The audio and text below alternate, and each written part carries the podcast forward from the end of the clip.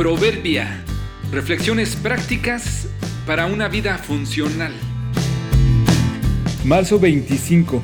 La guerra de las gencias, primera parte. La falta de atención a lo que necesita ser atendido tarde o temprano afecta al desatento y al desatendido. Al pronunciarlas suenan muy parecidas.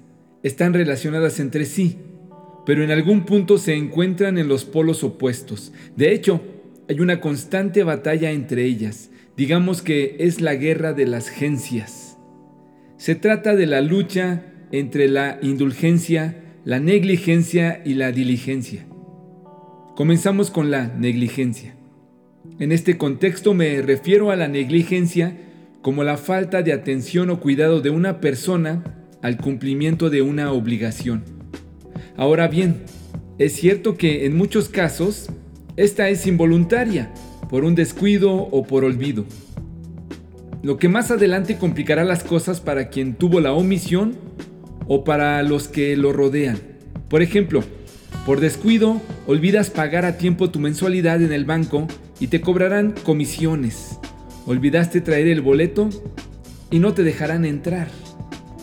La negligencia a la que me refiero aquí es esa falta de atención deliberada, esa atención que sabes que debes poner a algo, pero que no lo tienes. Dejas que pase el tiempo y te vuelves decidioso o decidiosa. De vez en cuando lo recuerdas e intentas hacer algo o quizá lo haces, pero luego lo desatiendes de nuevo. Sé que debo hacer ejercicio, pero argumento no tener tiempo o estar muy agotado. Debo comer bien, pero la comida chatarra es deliciosa y sucumbo ante ella. Tengo una pequeña protuberancia en alguna parte de mi cuerpo. ¿Ha estado creciendo? y no le tengo cuidado. Sé que debo mejorar la comunicación con mi pareja y prestar más atención y cariño a mis hijos. Lo sé, pero no lo hago. Entiendo que debo ser veraz, pero miento para tener ganancias deshonestas. Y así como estos, otros descuidos que muchas veces sin querer o muchas veces queriendo nos hacen de a poco negligentes. Hay una lucha interior, mental.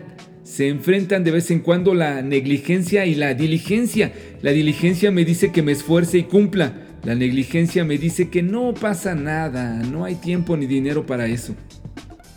Revisa tu cuerpo, repasa tu mente, checa tus relaciones. Si acaso encuentras alguna negligencia de tu parte, confróntala inmediatamente.